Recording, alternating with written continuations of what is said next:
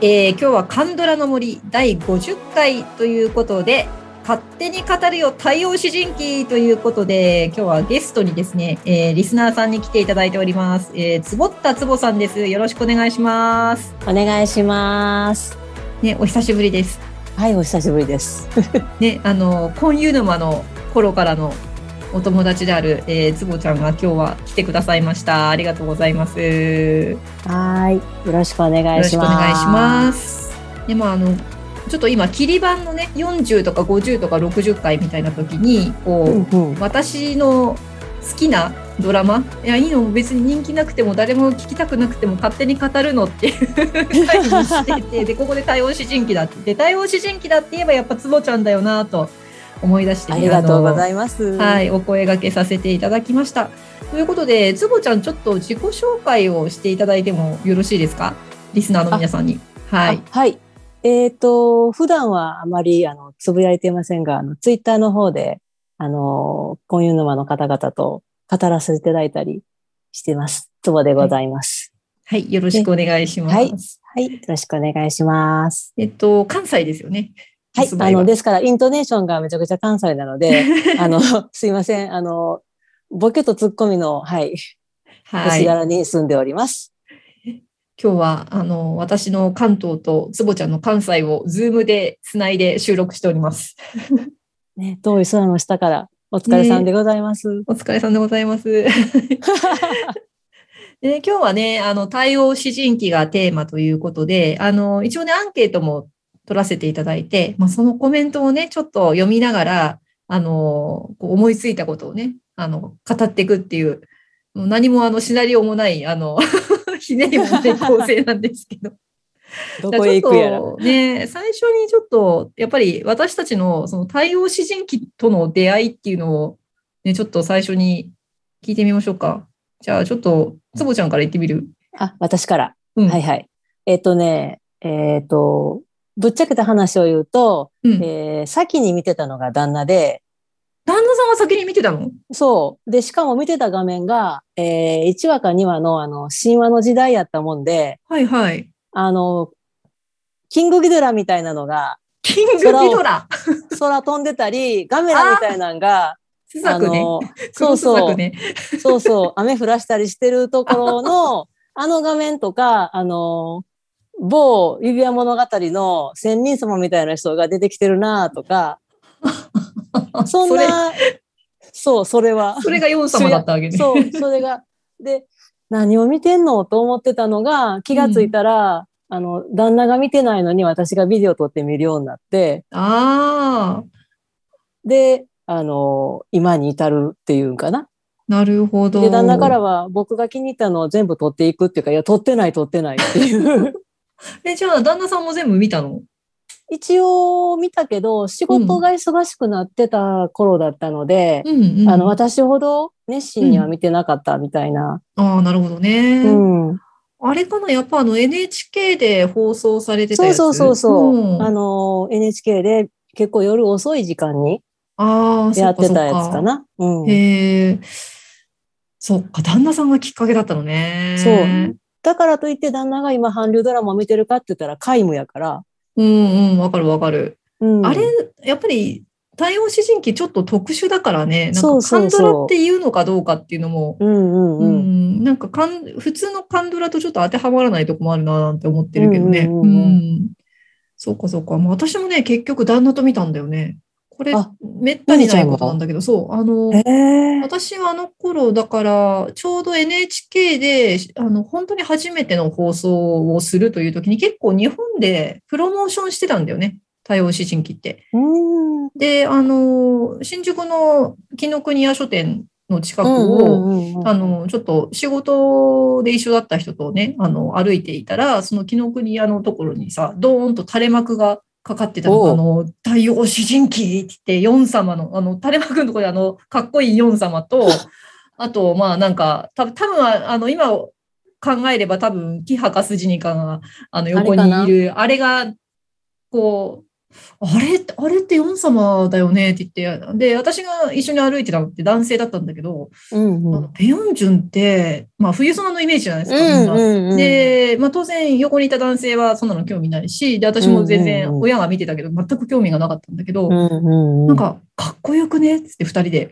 男性も、その、ヨン様のあの、長髪のね、あのうん。ちょっとポニーテールみたいになってるさ、うんうんうん、あれを見てかっこいいって言って、ああ。なんか、いや、俺、冬ソナとかバカにしてたけど、あれかっこいいじゃんっつって、ちょっと見たくなるよねって言って、いや、私ももう見るって言って。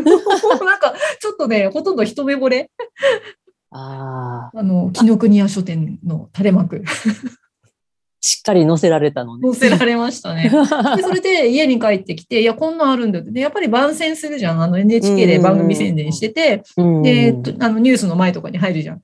で、あ、これこれこれなんだよ。つって、えー、なんか、えーやっぱり同じこと言うの。ペヨンジュンってかっこいいんだって言って。うん。これだったら見てもいいかなって。そうそうそうそうそうそうで、音楽もさ、久石譲でさ、私たちからすると、日本人からすると、こう、馴染みのあるさ、馴染みある馴染み。かなり馴染みあるじゃん。でそうそうあるハードルがさらに下がって、ああ。うんで、まあでも、最初あの、なかなかヨン様が出てこないんで、旦那は結構痺れ切らしてたんだけど、まだ出てこないとか言って。まあおかしかったけど。まあでもちゃんと最後まで見たよ。うん。あ、じゃあ最後の、あの、そう。ね、エンディングにいろいろと。あれはね、あの、二人でショックを受けてました。あ ガあ。ーンと。事情はその後知って？知らず？まあそうそうそう。あの、そのとその当時は全く事情を知らず、で、まあ、旦那は多分未だに知らないだろううんし、で、まあ、私はその事情も知ったし、で、何回かやっぱり見てね、あの、やっぱりラストが最初は納得いかなかったけど、うん。あ、の、納得いかないけど、それまでが素晴らしいじゃない、やっぱり。なの、で、やっぱり見たくなるんだよね。最後はああでもって。うん。で、何回か見ていくうちに、あ、ラストはもしかしたらこれしかなかったのかなって思うようになってきちゃって。うん、今はね、あの今回ね、あの、この特集をするのにもう一回見直したんだけど、うんうん、あの、かなり落ち着いて、ああ、やっぱりいいドラマだなと思って最後まで。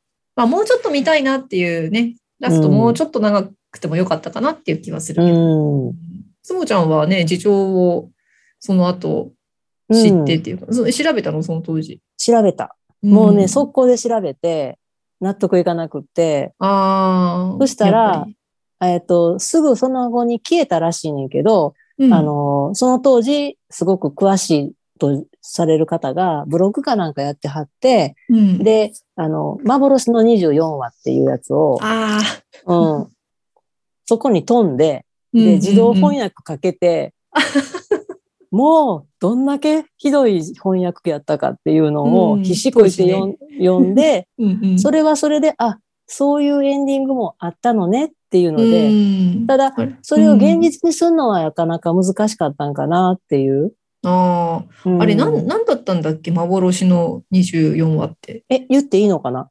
あ、いいんじゃない？だって、いいの？これね、あ、すいません、みんなネタバレでいきますから、ネタバレ嫌な人。ま ず今更だよな、今、太陽主人記って何年前だよって感じだけど、まあこんな裏話もあったと思ってね。うんうん、そうそう。言ってほしいんだけど。とりあえず、あの、うん。一番最後のもうラストシーンは全然違ってて、うん。うん、死ぬ人は死なないし、ああ、うん、24話でバタバタ死んでいったけど、何す人かはごかね。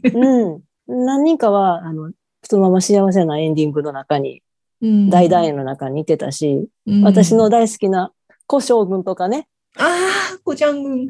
うん、古将軍がね、ちゃんと幸せな円の中にいてっていう、そうだったんだ。うん。あ、の、まあだからみんな楽しくお城で、あの、訓練場だと思われる場所で、うんうんうんうん。あの、みんなでこう大団円の中っっていうのの後、何千年か後にみんな転生してるっていう、おお現代にね。そうそう、うんインチョン空港らしインチョンいところに、空港いきなり。そうそう、らしきところに、あの、うんビジネスマンで成功してるっぽいホゲが歩いてたり、方言。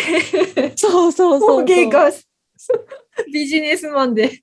そうそう。で、あの、お師匠と、うんあの、お師匠って言いながら、うん。いじやちゃんの子供時代の子うんと一緒に、あの、あれはどこに行くんですよね？みたいな感じで、ああの旅行してるのかなっていう感じだったりっていう。で、あの、それこそ他の人たちがチラチラチラチラ、あの、あの時いた人たちがうん今歩いてるような気がする。みたいな、そういうちょっ、と、多分そういうショットを映画、うん。映画ない映像化していれば、撮ったであろうシーンとかがパパパパパッと出てきて、うん。で、まあ、全員の、あの、未来かな、転生した後の、ううんあの、幸せ。せなところを描写して終わりみたいな。ああ、なるほどね。うん。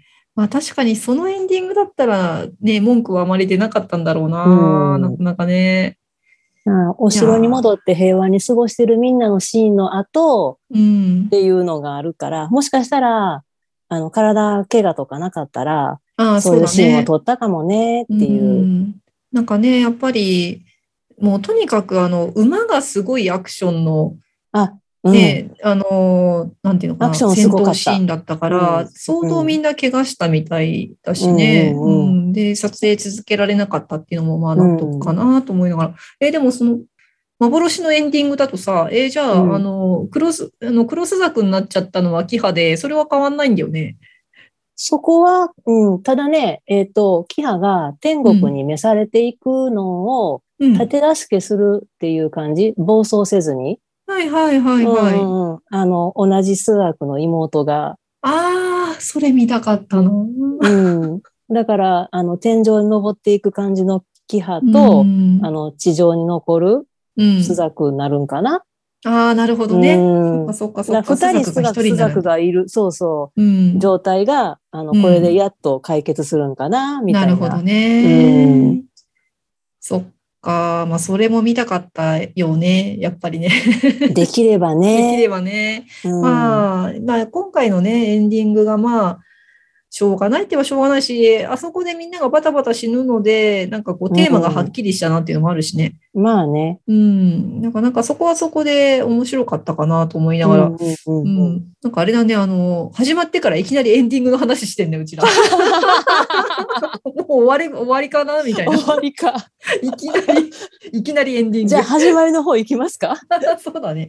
で、まあ、今回はね、あの、いろんな方から、あの、まあ、アンケートでね、あの、コメントをいただいて、まあ、ちょっとそれを紹介しながら、あの、うん、つぼちゃんと語っていこうかなと思うけど、つぼちゃんもね、あの、アンケートを、はい、送ってくれたんだよね。速攻送りましたよ。読ませていただいてもよろしいでしょうかあ。それとも自分で読む？いやいや、恥ずかしい。いやいや。じゃあ、私読みますね。はい。お願いします。つぼったつぼさんからいただきました。はい、えー、対応主人記。この作品がなければ、つぼが韓流にドボンすることもなかったかもしれません。俳優さんに落ちたというか、作品に落ちた感じです。冬ソナのヨン様には全然揺られなかったツボが、回を追うごとに夢中になって見てました。主人公のタムドクはもちろん、登場人物の皆さんが魅力ある方ばっかりで感情移入しまくり。子役の子らの演技に驚かされ、鍛冶屋のパソンやお師匠様に笑わされ、悪の親玉に怒り、チュムチの不器用さに呆れ、キハに同情し、筋にのひたむきさに心を打たれ、ホゲを憐れみ、タムドクのかっこよさに痺れました。本当に心に残るドラマで、まだ見ていない方が羨ましいと思う。ツボにとって太陽詩人記はそんな作品です。はい、ありがとうございました。改めて聞くと恥ずかしい。わかるわかる。これ目の前で読まれてるの嫌だよね。なんかね。キャーって感じで。いつもこんな風に読んでます。よかったね。いつものあの、お酒、あの、おたけびのようなコメントじゃなくて。うん、そうやね。そうやね。うんあの、割とそういうこと多かったから、ちょっと自重したんやけど。で、つぼちゃんのコメントといえばね、あの、なんていうのかな、いつもナレーション泣かせでして、叫びが多いっていう。ね今日は大丈夫、今日は大丈夫。うん、これのさ、あの、子役の子らの演技に驚かされるの、この子役が本当すごかったよね。そう。うん。本当にすごくて、うん正直ね、あの、このまま行ってくれって思った。ああ、やっぱりね、思った思った。うんあの、ね、ユスンホーが、まあ、タムうん。で、うんね、今から考えるとすごいシムンギョンね、シムンギョンさんが出てたっていう筋に。そうでそう。あ私あのれはびっ、くり。そうね、びっくり。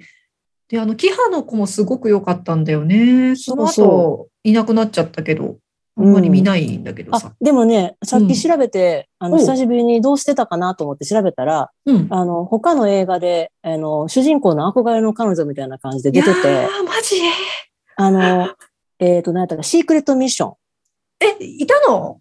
あの、ちょっと胸を出して綺麗なお姉さんに主役がこう、こう、ハートマークになってたでしょ、あのあの役街の中の、あの、なんか街というか。そうそうそうそう。んちょっとなんかちょっとみんなで輪になって、なんか食べてたり飲んでたりみたいな。そうそうそうそう。なんか弟くん、弟くんが、姉ちゃんに手を出すなとか言ってる。あえー、あの子なの？そう。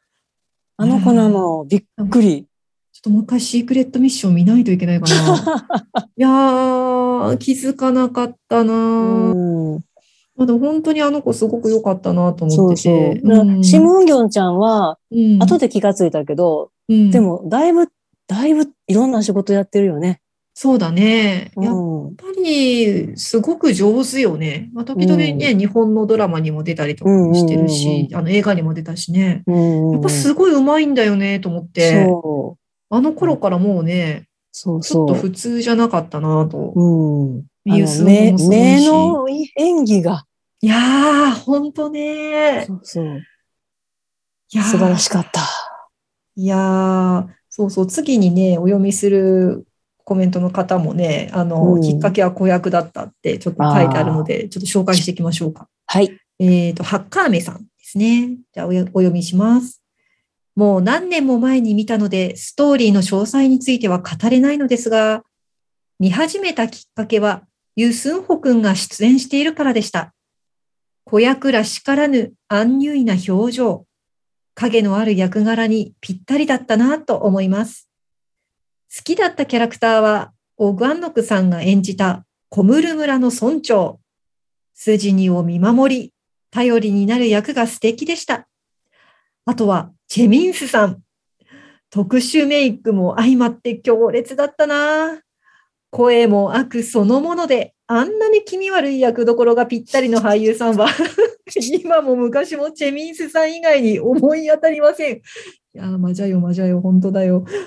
そして、改めてキャストを検索しびっくりだったのは、スージニの少女時代を演じていたのはシム・ウンギョンさんだったということ。えーと、始終、姉のキハよりもスジニーに感情移入して見ていましたが、ウンギョンさんの熱演が私の心の礎となっていたからだったのかなと、後付けですが、そんな風に感じました。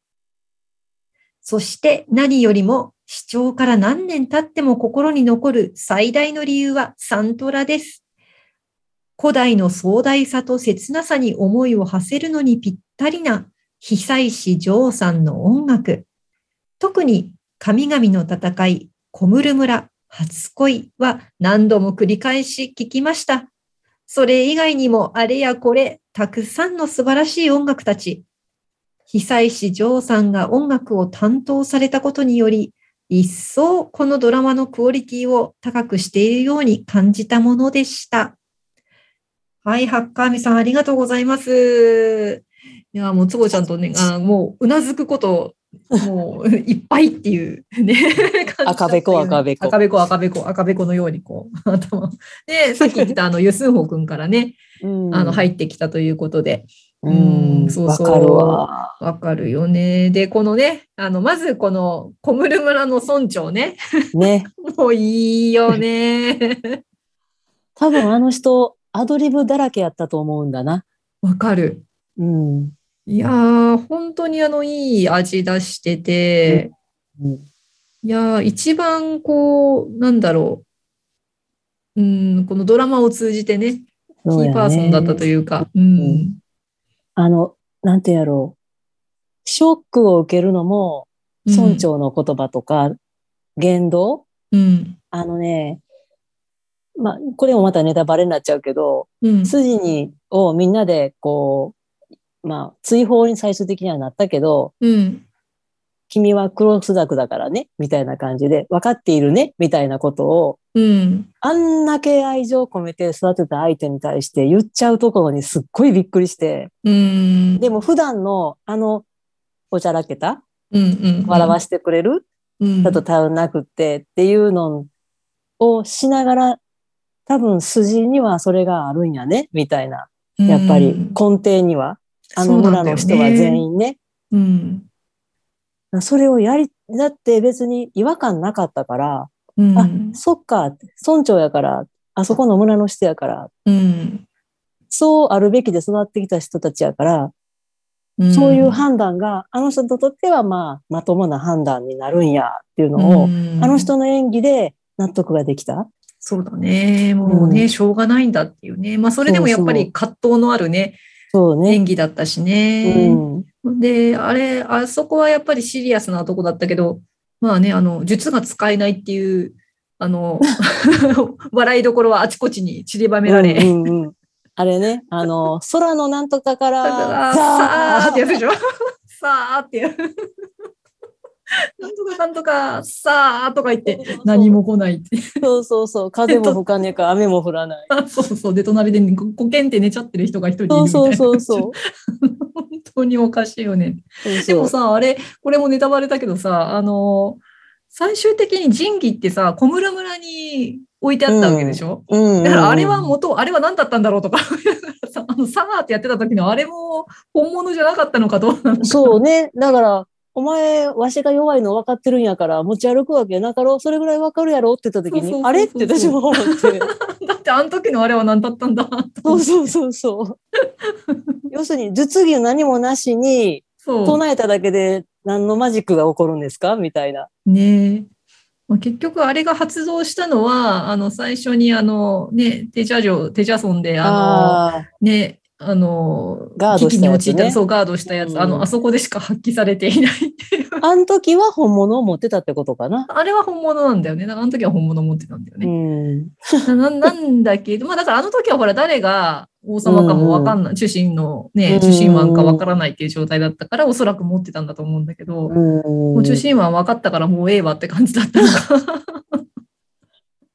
そうだよね。お宝、お宝持ち歩いてたら危ないもんね。まあね、危ないよなと思って。うん、そうそうそう。もう本当にいい味出してるよね。であとはこのね、やっぱり、うんえっと、ハッカーメさんね、筋にに感情移入をして見てたっていうんだけど、これやっぱりさ、くあの、スザクが2人いるから、うん、どっちにこうね、肩入れするかというかさ、うんそういうのあるなと思ってて、どっち派だった？キハ派？筋に派？えっとね、ずるい答えなんねんけど、うん。えっと、子供時代はキハやって。うんうんうん。で、大人時代になると、あの、セオのイメージがすごい強すぎて、うん。筋の方になって。なるほどね。そっかうんそっか。これ難しいね。そう。あのね、筋にが嫌いとかじゃないねんけど、うん。セオの方が私は好きで、ああ、そうだね。ううんん。だからもう引きずられていったかな。なるほどね。そっかそっか。私もね、最初の頃はやっぱ筋に派で、うんやっ。ぱりそのセオのイメージがあるので、うんうんで、やっぱりあれを見てからも自分もね、何年も経って、ちょっとこう、なんだろう、少し年を取ってから見ると、うん。今度、あ、そうそう、だから、あのーなんだ、えっと、キハの役をやってくださった、あの、女優ムンさん、ソリさんムンソリさん。やっぱりうんムンソリさんを別のドラマでやっぱり見てて、すごく、ねうんいい女優さんで、まあ、うん姉御肌ですごく強い芯のある女性で大好きなのね、やっぱり。それを見てから戻ってくると、なんかこの、うん彼女が演じるキハのその芯の強さとか、こう脆いんだけど、そこからその、なんていうのか、立ち向かっていく強さっていうのかな。うん。なんかすごく、あの、なんていうの、前は全然そんなこと思わなかったのに、今回も見直したときに、なんとなく、あの、キハの方にちょっと惹かれてる自分もいて、う。うんん、なんかこれやっぱり不思議だなと思って。やっぱ筋に好きなんだけど、なんかね、だから、うんラブラインで見たら、スジンの方がやっぱりときめくシーンが多いけど、そうそうそうそう。うん切ないっていうことであれば、うん。やっぱりキハかな。そうなんだよね。うんで、あの、やっぱり今回も見直していて、あれ、22話か23話かな、あの、一旦その、ホゲが、あの、追い詰められて、逃げてって、キハに助けられて、キハと二人だけのシーンがあるんだけど、あれがすごく印象的で、あの、まあ、ホゲに向かって言うんだよね。あの、私たちは、あの、神によって、まあ、天によって、その、あの、受信王を鍛えるために作られただけの存在みたいな。そう、あの、焚き木、もうよく燃やすための焚き木であり、まあなんかそういうことを言って、でも、それはよ、良くないねと。で別に天に決められるわけでもないし、自分で自分の運命は決めるしっていう。だから、あの、天に歯向かうつもりみたいなことを言うんだけど、いや、かっこええなと思って。あの辺から多分ラストに向けてテーマが決まっていったんだなと。天に抗うっていうそのテーマがさ、はっきりしていったんだなと思ってて。なんかね、あの、そっちの観点から見ると、戻ってみると結構、その、タムドクも、やっぱり別に受信王になりたかったわけではないし、その天が何とかっていうのも嫌いだし、ホゲもそうなんだよね。お母ちゃんがあんなことでさ、もうあなたは受信王だから受信王だから知らんがな、みたいな感じで最初はさ、あの、僕だってどうでもいいんだもん、みたいな。感じだったのに、どんどんそれに引きずられちゃって、なんかあの、すごく天って勝手だよねみたいな。だからもう本当にその天からの支配は抜けて人間だけで頑張るよみたいななんかテーマが、まあ、キハによってこうはっきりしたっていうか、うん、でそれがやっぱり、まあ、最初ね、なんていうのかな、子役時代のあのキハからムンソリさんに行ったっていうのもちょっときつくて、ムンソリさん自体が。やっぱり女優さんとして強すぎるから、だからなんかあの、儚げな感じがちょっとなくって、なんだけど、最後やっぱそこのテントを立ち向かっていくぐらいの強さ、で、おほげも手玉にとってね、あの、やっぱそこで、あの、チェミンスさんに対抗するには、もう、ムンソリさんじゃなきゃダメだなと思って。それはそうね。うん。あのチェミンスだよって思って。うん。どう考えても。無理ね。そうそう。姉子じゃないとダメだと思って。ムンソリ姉子じゃないとダメだ。うん。って思うと、なんか今、何回、何週目かわかんないもん、あの、対応主人公はね、何週目かわかんないけど、今見ると、実は私、かなり、キハ派になってる。うん、あの、ハッカーメさんもぜひ、あの、筋に押してくれてますが、ぜひ、キハもね、何の勧誘だ。なんかちょっとよくわからないっていう感じ。でね、あと、ハッカーメさんはやっぱり音楽ね、久石譲さんの音楽について、うん、やっぱりこれ日本で結構人気でみんな見たのも、久石譲さんの音楽が親しみやすいっていうのもすごくあったかなと。もう聞けばわかるじゃない？聞けばこれで久石さんだってわかるので、うんうん、うちの旦那はだから割とその抵抗なく見れたのも、うん、久石さんの音楽だったからかなってちょっと今思ってるけどね。そう、ね、いやだって、うん。だから、その戦いのシーンであっても、うん、その森のシーンであっても、うん、なんかこう、染み通ってくる感じが。すごいよね。抵抗感がまるでなくて、うん、なんていうかな、本当うまく言えないけども、じわっとくるっていうの？そうそうしわしわっとくるっていうの？うん。ああかん、関西人やからすぐこういう言葉で分かってしまう。じわ、しわ。なんかわかるよ、でも。うん。溶け込んでくるっていうか。そうそう。あのね、盛り上げ方がうまいんだよね、やっぱりね。ああの、もともと、多分ほとんどの BGM が、その落ち着いたところからこうどんどん盛り上げていくように作ってあって、で、多分その、なんていうのかな、その音楽をチョイスするスタッフの方も上手、うん、切り取り方がすごく上手で、そのシーンの一番盛り上がるところにその盛り上がりを持ってくるんだよね。すっごいこう、響く感じで、特にあの戦いのシーンであるとか、緊張感のあるシーンってすごく使い方うまいなと思って、ゾクゾクするんだよね。やっぱり、あの、私、どっちかっていうと、OST っていうか、あの、BGM としての OST に関しては、日本の方が上だと思っていて、韓国より。ほうほう。うん、あの、サウンドトラックって意味でね。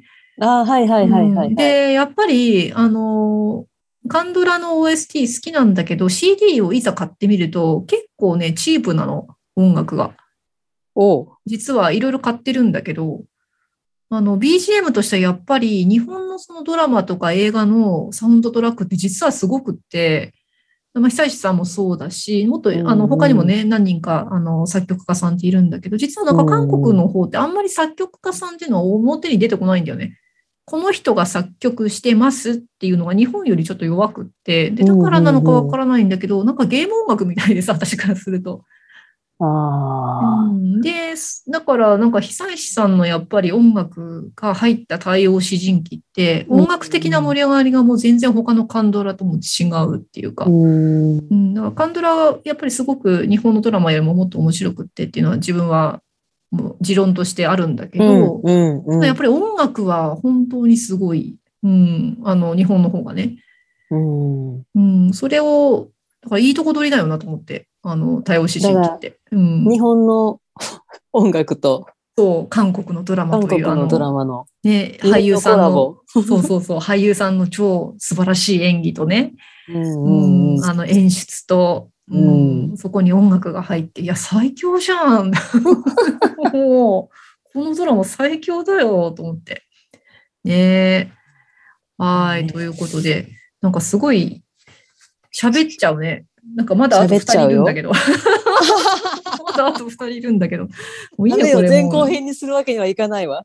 いや、前編後編でもいいけどね、まあ、多様思春期は本当好きな人しか多分聞かないからね、もう長いバージョンでよくねと思って、もう最初からほとんど説明なくさ、あの、だらだら喋ってるからさ、これや、見てる人にしかわかんないよね。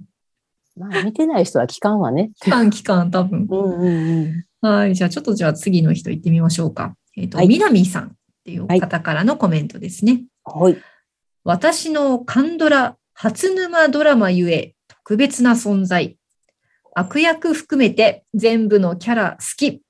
あえてあげるならタム毒は当然として、スジに、チョロ、チュムチ、パソン、ホゲ、ホゲ母、サリャン、ファチョンカイ大長老、チェミンスさんのですね。でコジャン軍、コショウ軍。で、結局絞りきれない。わかる。はい、以上コメントでございました。わかるよ。まだ、ああの人入ってない、この人入ってないって思ってるもん、私。うんうんうん。このね、ホゲ母が入ってるのがいいよね。うんうんうんうん。私、ホゲ母もね、あの、最初は畜生と思って見てたんだけど、お前のせいでと思って見てたんだけど、うんうんうんいや、いい女優さんなんだよね、あの人。あの人よ、もうね、あの人だから、王妃役めっちゃ多い。やっぱそうなんだ。うんあ。気品があるから。うん気品があるね。私も何で見たんだろう、この前見、あの、あ、だから、えっ、と、スヒョン君の、うん。うん、そうそう。あれにいたよね。あれのうん、あれの国王様のお母様役？そうそうそうそうそうそう。スヒョン君の、ちゃんと名前言わないとドラマ名。えっと、太陽を抱く月。それそれ。うん。他にもやっぱり何個か見てて、あの、あれほどの悪役っぽいのはあんまりないんだけど、やっぱりすごい狂気のお母さんっていうのをすごく上手にね、うん演じてたなと思って。で、私、あの、うんホゲのお父さんも好きなの、四画寮。あ、好き。私はもうおじさま大好きやからすごい好き。ね四画寮。うんうんうん。うんあの人も大ベテランさんであっちこっち出てるよね。素晴らしかったなと思って。そしてね、まださあの全然話してないところとしたチョロね。うん チョロっていうと誰だろうと思うけど、イ・フィリップね。フィリップさんのね、うんあの、いやー、彼もなんかすごく、なんていうの？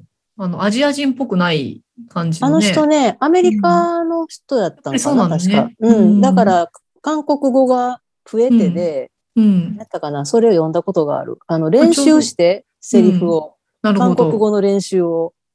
でも、ここね、無口な役だったからよかったよそう。ね。めっちゃ、なんか、たどたどしくもしなっても、多う分、ん。意外といけてる？そうそうそう。いや、すごく雰囲気あってね、よかったなと思って。だから演技もそんなに、多分そこまで上手じゃないんだろうなと思いつつ、うんでもそれでいい役だったからよかったね、と思って。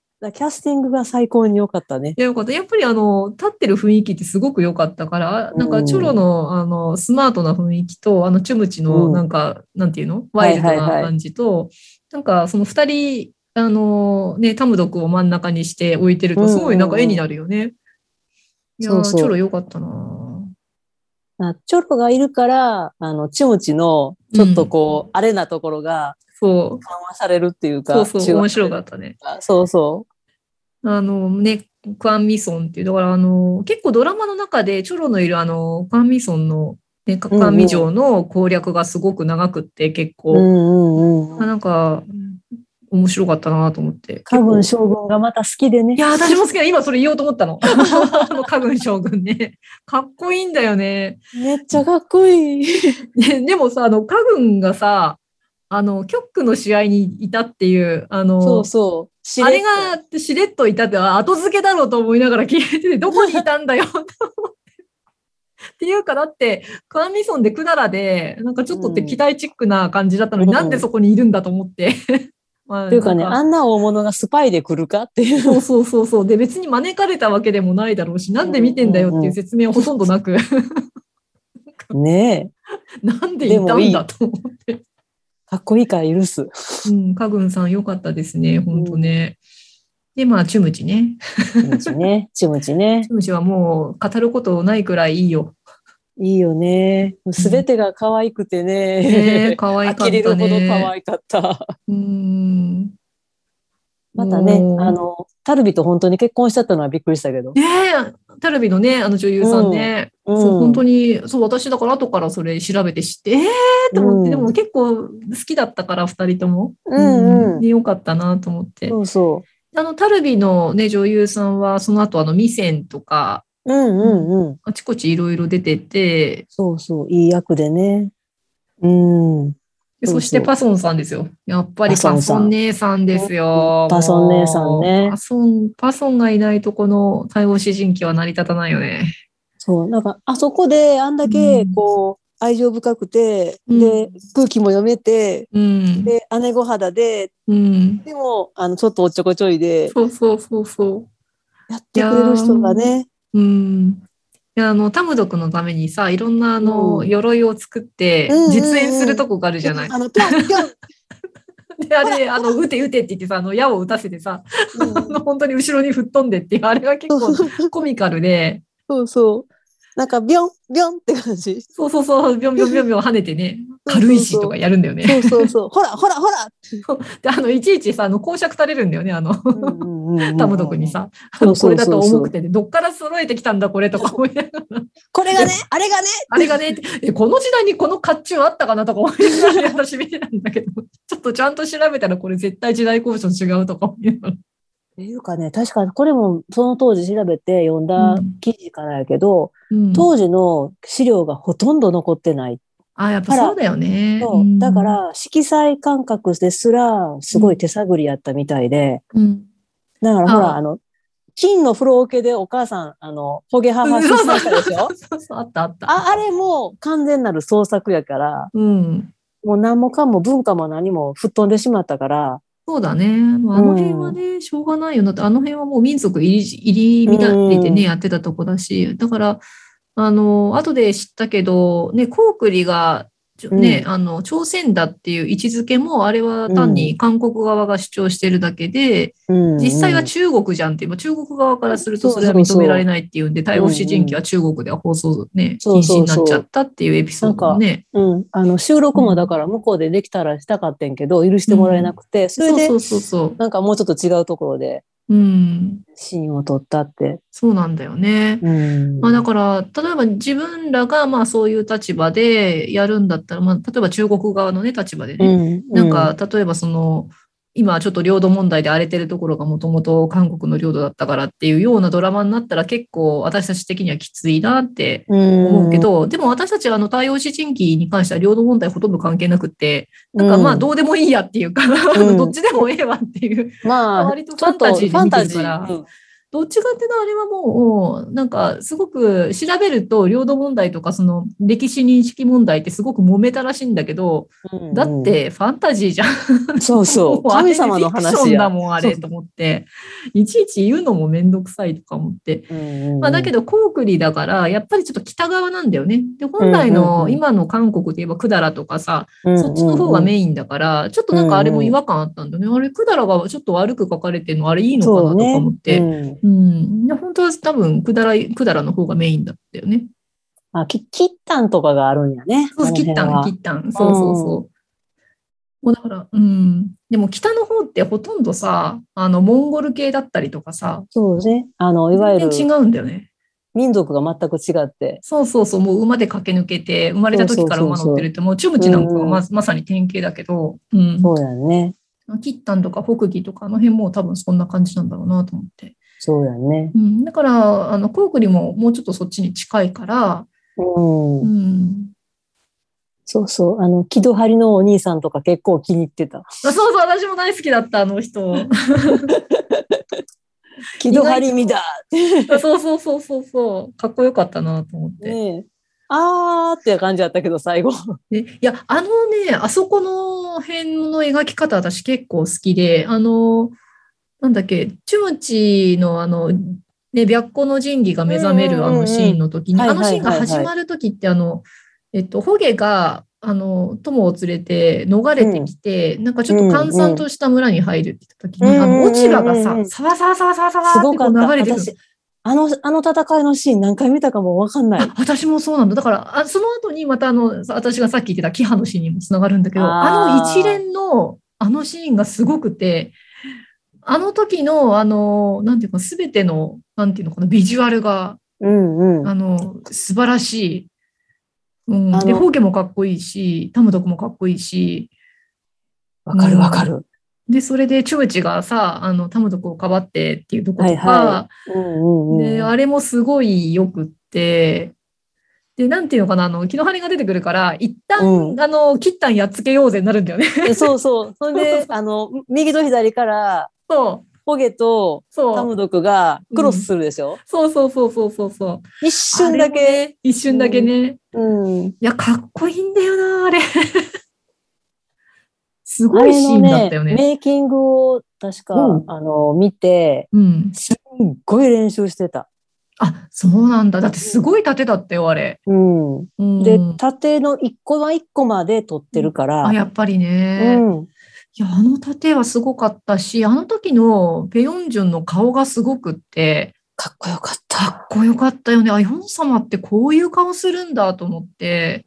やっぱりね、あの、なんかみんないろいろ言うけど、すごい俳優さんだと思う、私。うん。うん、ものすごい雰囲気があって、まあ、前の別のドラマ見た時もそう思ってたんだけど、なんかあんまりそのみんなキャーキャー言うような、本当は、なんていうのかな、俳優さんじゃないかな。もっとうんもっと演技ができるし、雰囲気もあるし、いろんな役できる人だったのになって。ななんかすごくね、もっといろんな面が見たかったね。ね ちょっと残念だえ。な。もう出ないやろうな。もうないだろうね。うん残念だな。そう。あのシーン、ン、あの24話の時に、あの、うんキリキリってこうんう、剣を回転させるでしょ、あるあるあるあるある、キリキリって回転させてビュンってやるんでしょ？そうそう。ああのれいいよね。無意味さがすごい好きやった。そ うそうそう、わかるわかる。もうあのさ、細かいんだよ、芸が。本当に。いや、私ね、それでなんか思い出したんだけど、あの最後に、もう本当にまた最後に飛んじゃうんだけど、ホゲの最後ってあったじゃない？うんうん私あれすごい今回ね、見直して初めて、あ、象徴的だったんだって気がついたんだけど、うん最後あれ槍で突き刺して終わるんだよね。うんうんで、あの、子役時代にさ、子供時代にさ、ホゲが槍を教えるんだよね。タムドクに。ほんまや。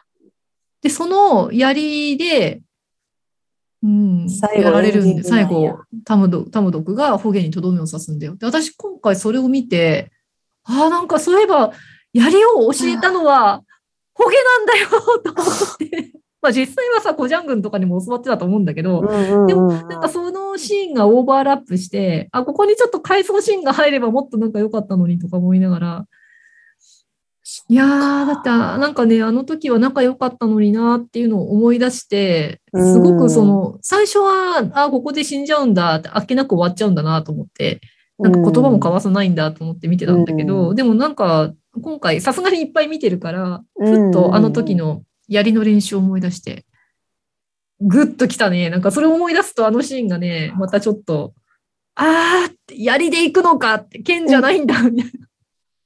なあ直接剣を交えずに投げて終わるからね、それもねそうな。んだよね。そっあか。ーそうそうそう。いやホゲは、ね、ほんとかわいそうやった。本当ホゲかわいそうだったね。本当にさ、うん、あのーホゲの役の人、笑うことがほとんどなく、ああ、イケメンなのにって思いながら胸に苦しんで。そうそう、いつも苦しんでかわいそうなのに。苦しんでるか悲しんでるかどっちかなんだよね。キハに振り向いてもらえないっていう。だからその人の姿を見なあかん、あの、側近のお兄ちゃんが気の毒で。いつもね。いっつもそばにいて、いっつも苦しんでるのをずっと見て、そうそうそうそう気。の毒で気の毒で。ねえ、本当にね。まあでもちょっとね、序盤とかも少し笑顔を見たりとか、うんできたからね、あれはあれでよかったんだけど、なんか、まあ、ホゲの役の人ももともとなんかね、あの、実業家一族の人だとか言ってて、そうそうあんまりドラマには出てこないんだよね。うん。うん、某エススンさんとこのね、そうそうそうそうそうそうそうそうしかなんだかって聞いてますけどなんだかの。ううん。ん、本当はビジネスマンですみたいな。ですね。ねえでも、すごい演技良かったよなと思演って。技良かった。だからその死ぬシーンでも、うんこう刺されたところは全く見せないでしょ？うんうん。なんかそうそうそう呼吸だけそうそうそう呼吸と目つきと、それだけうんいや、本当すごい演技でしたよ。すごかった。ホゲうん素晴らしかった。ね、かわいそうだったな。かわいそうだった。報われて欲しかった。報われてほしかったね。ちょっとぐらい。何一つ報われなかったよね。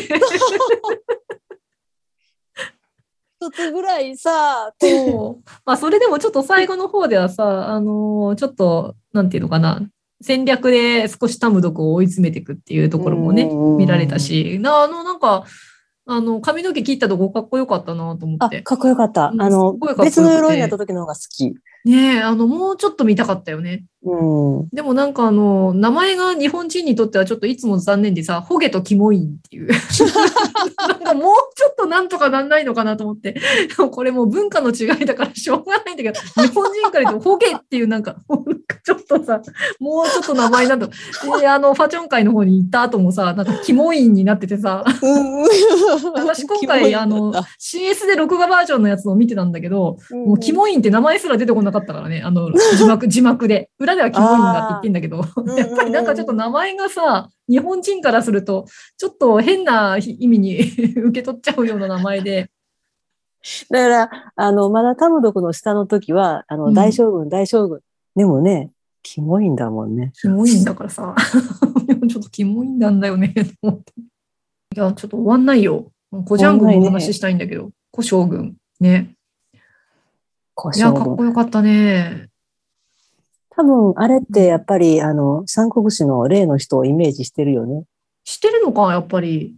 うん。知最初だから、あれ？と思ったけど、でもほら、えっ、と、描かれ方？すごい忠実で、そうそうそう、すごいずっ中心。とそばにいてて、うんそう、中心中心みたいな。ねえ。わ、やっぱりあれを、あの方をイメージしてるでしょうう。ん、そっか、やっぱりそうなんだな。え、別で思ってた、いや、そこまでのイメージはなかったかな。でも言われてみれば確かにと思って。でもなんかあの、すっごい真面目なコジャン軍が、時々、なんかちょっと柄にもないこと言うのがすごくおかしくて、あ、真面目な顔でね。うん。時々なんかこうね、あの、縛り付けたけ、縛り付けてやりたいと思うとかさ。で、またそれ聞いたフッケ将軍がさ、また大喜びするんだけどさ。そうそう。フッケ将軍とのこの背の高いね、うん小将軍とのこのフッケ将軍との差がね。面白いよね。うん。なんかこのコンビ結構多かったなと思って。そうそう。あの、えっ、と、何やったっけ？えっ、と、美女と野獣に出てくる、うん。あの、執事がちょっとずんぐりむっくりした人で、うんうんうんうんで、ろうそくの人がうん。背が高いでしょ？あんな感じなるほど、なるほど。うんうんうん。確かにコンビとしては面白かっそうたよね。そうう。ん、で、後ろに息子がついてくるっていう。なるほど、確かに息子いたな。あの息子もさ、あの、最後の方になるとほとんどお父ちゃんと似てるみたいな感じになってきて面白かったね。本当の親子だしね。あ、え、そうなの？うん。知らなかった。私も知らなかった。ええ あれ、親子、本当の、えー、リアルで親子なんだ。あそうそう。の、フッケ将軍と息子、タルブ君。タルゴ君。イエーイ、じゃあ最初から生き残ることは決まっていたんだな。かな？他みんな死んじゃうもんね、あそこの一族ね。ええ男の子がそうだよねかわいそうにかわいそうに。いや、あの、長兄のあの、セドルだっけ？お兄ちゃうんんかっこよくて好きだったんだけどね。そうそう。ん。死んじゃうんだかよね。っこよかった。うん。あの、末っ子くんもね、可愛かっチャンブたの。ンドル。ううんん、可可愛かったの。ねえ、かわいそうだったね、あの辺はね。うん。うんまあ、そういうの、ーねえ、なんか一番最後に大物が残ってるんですけど、コメント。もうすでに1時間私たち喋ってるんだけど、これは紹介しないわけにはいかない人が、もちろん正座して聞かせていただきます。大物が残ってますよ。はいどうしようかな。途中でちょっと切ろうかなと思ったんですが、やっぱり全部ね、なうんちゃんとお読みしましょうか。私の体力が残っているうちに。はい、じゃあ、ペコ4201さんのコメントをいきましょう。はい、拝聴いたします。はい太陽詩人記はどっぷりと四様沼に使っていた時の作品です。清流、白虎、朱雀、玄武の四神は日本でも高松塚古墳の壁画に描かれるなど朝鮮半島との結びつきの深さが感じられて歴女としては興味が尽きなかったのを覚えています。このアンケートのために見直しましたが脚本、演出、音楽、映像、CG ともに15年前の作品とは思えない迫力とクオリティの高さで五感に飛び込んできました。そして笑いの部分が1%にも満たない骨太な作品でした。現在オンエアされても遜色ないと思います。特に久石譲さんの音楽はファンタジー要素を抑えつつ時代背景をも表現するスケールの大きさに圧倒されました。すぐに OST を購入して今も時々聞いています。音声をオーディオに飛ばしていますが、役者の息遣いや足音がシアター並みに聞き取れて最高です。ファヌンはこの世のものではない怪しさと美しさを、タムドクは大使、後の王の孤独と憂いに戦場での凛々しさが相まって、ヨン様の魅力が満載でした。やはりかっこいいです。ファチョンパイ大長老の演技はどのシーンもおどろおどろしい開演で、爽やかなタム族とは対極の役割を担っていた気がします。しかし、後ろから引っ叩きたくなるくらい肉肉しげでしたね。少女の頃のキハとスジニが街中ですれ違うシーンは、これからの数奇な運命を暗示していますね。カウリ剣をも受ける覚悟で展示診断へ出向いてすれ違うとき、密かに差し出されたキハの手に触れなかったり、王の死の誤解を解くために、城内に忍び込んだキハが目撃したのは、スジニと楽しげに酒を酌み交わし、優し優しげな笑顔を見せたりのタムトクです。それは、キハが絶望して、思いとは裏腹の行動をとりますよね。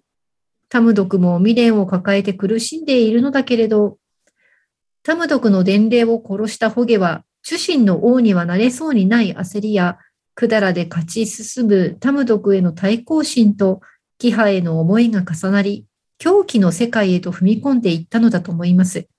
父、ガリョとファチョン界大長老との権力欲の犠牲者とも言えますが、大軍団の戦闘と1対1の盾のシーンはダイナミックながらまるで優雅な舞を見ているような錯覚に陥ります。カメラワークにもよるのでしょうね。タムドクの最後は、静かなる海の反対調に似て、視聴者の受け取り方次第かなと思いました。未だに答えが出ずにいます。あとね、追加でコメントをいただきまして、まあ多分今のね、あの、世界情勢にあの当てての話だと思うんですけど、戦闘では憎しみしか残らないという言葉が現実の出来事を彷彿させてひときわ胸に刺さりましたといただいております。この戦闘では憎しみしか残らないというのは多分後半のタムドクのセリフなんだよね。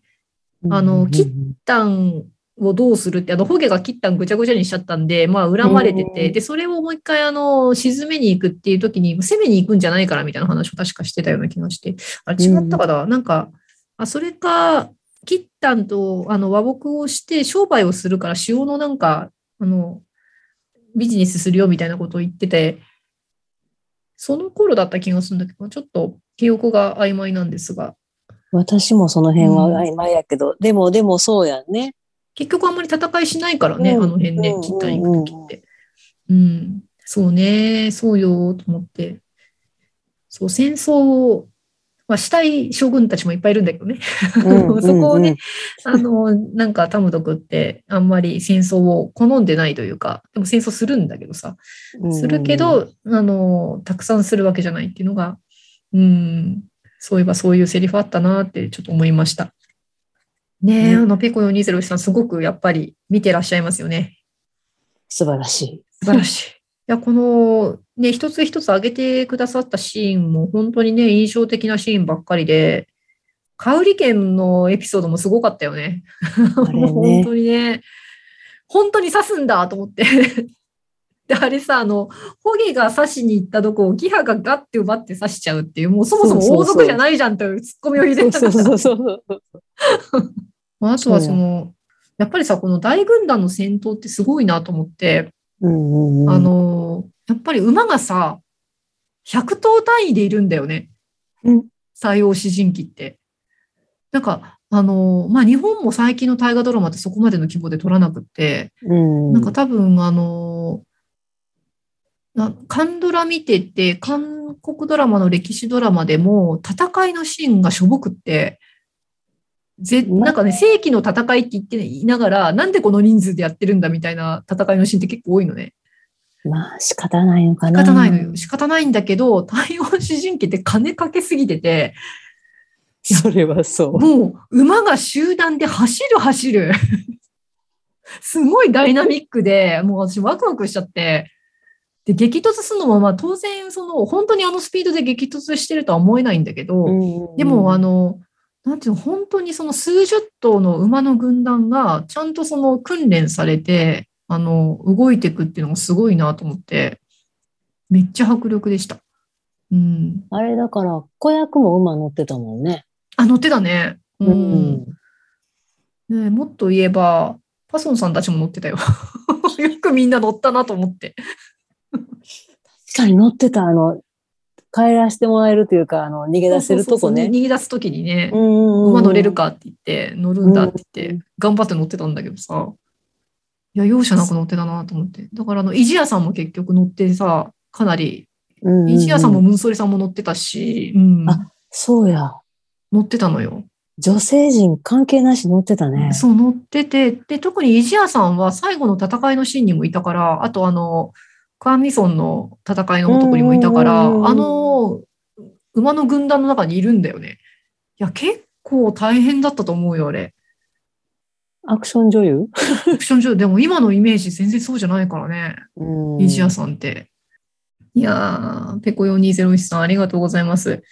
そう、もうね、こう書いていただいてる通りでね、で、またこのラストがね、そうそう、あの、反隊長の話 出してきましたけど、うんやっぱりこう、まあでも、あの、ラストはね、やっぱり、あの、主人王はいなくなったんだっていう、まあ最終的にナレーションが入るので、そこははっきりはしてるんだと思うんだけど、これをその、ハッピーエンドと取るのか、バッドエンドと取るのか、まあそ、そこの中間でね、あの、うん心をこう落ち着かせるのかっていうのはやっぱり視聴者次第だなと思って、これはなかなかちょっと、ねえ、1回目見た時に納得はいかないよね、ほとんどの人がね。うん。うんあれで納得する人は多分いないと思う。いないと思う。で、うん私もだからやっぱりいろいろ考えて、結果的にその天の力を使わせないっていう、天の力は非常なので、うんでまあ人間からすると、その中心の王を誕生させるためになんかものすごい悲劇が起こったから、それはもう人間の心として受け止めきれない。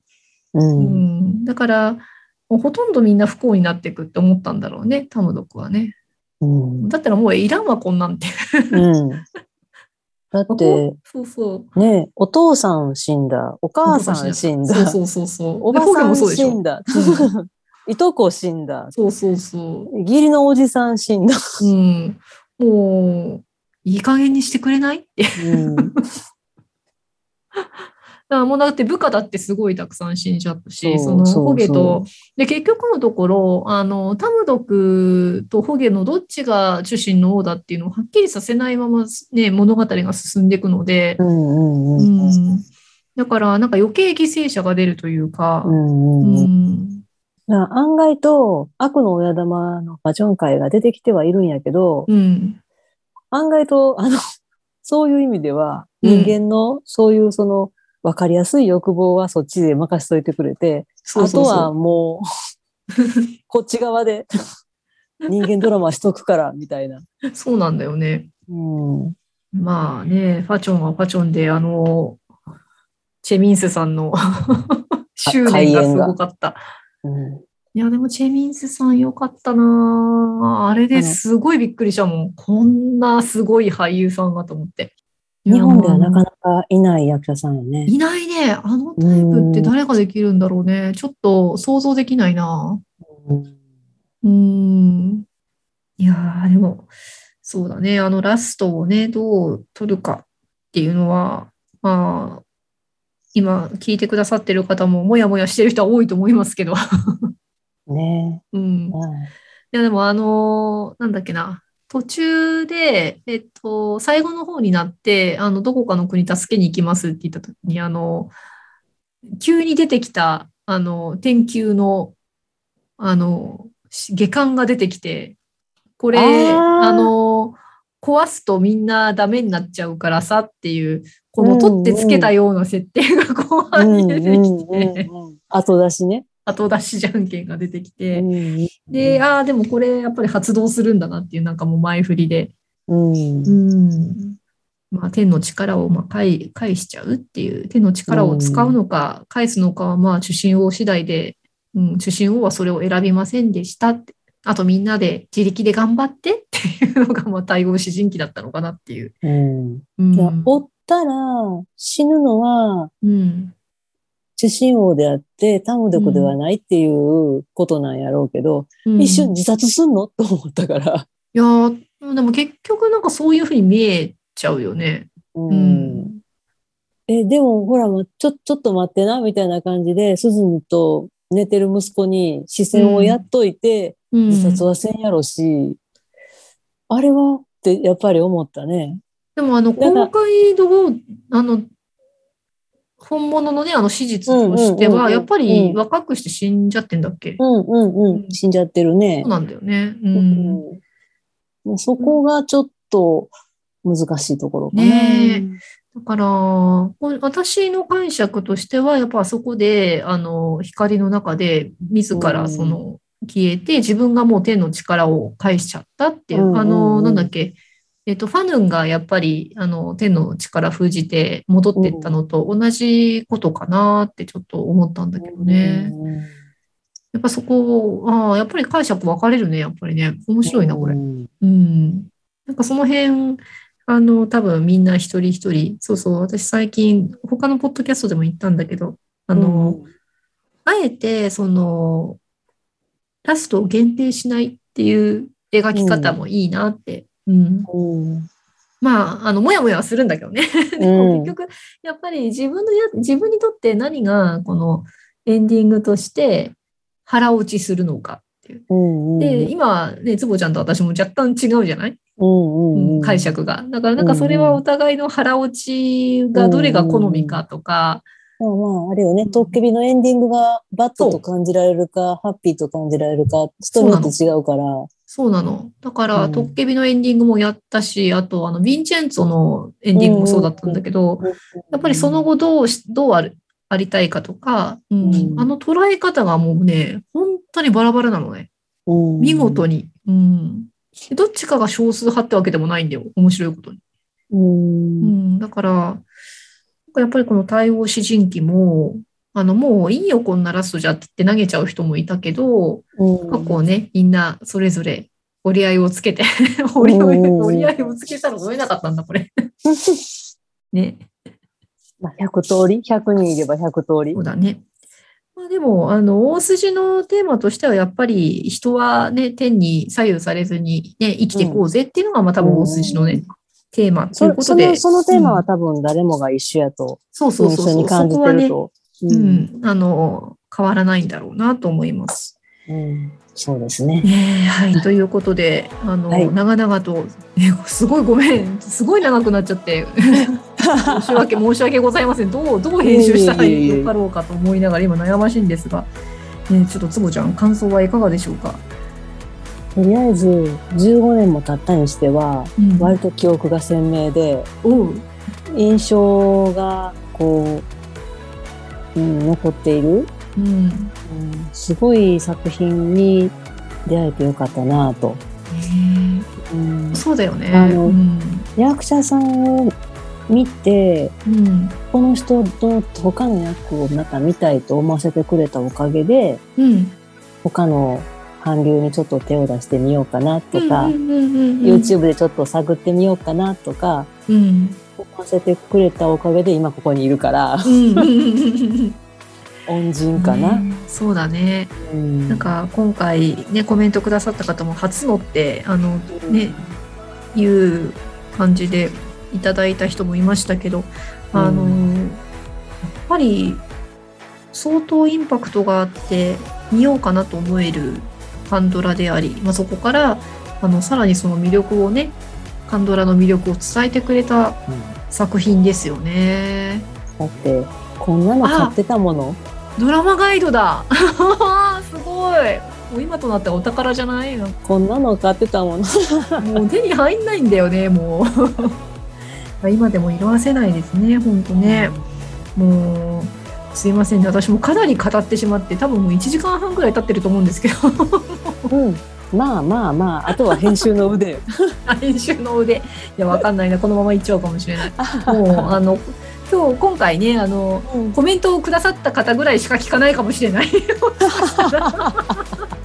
まあそれもいいかいいことにしましょう。ねいいことにしましょう。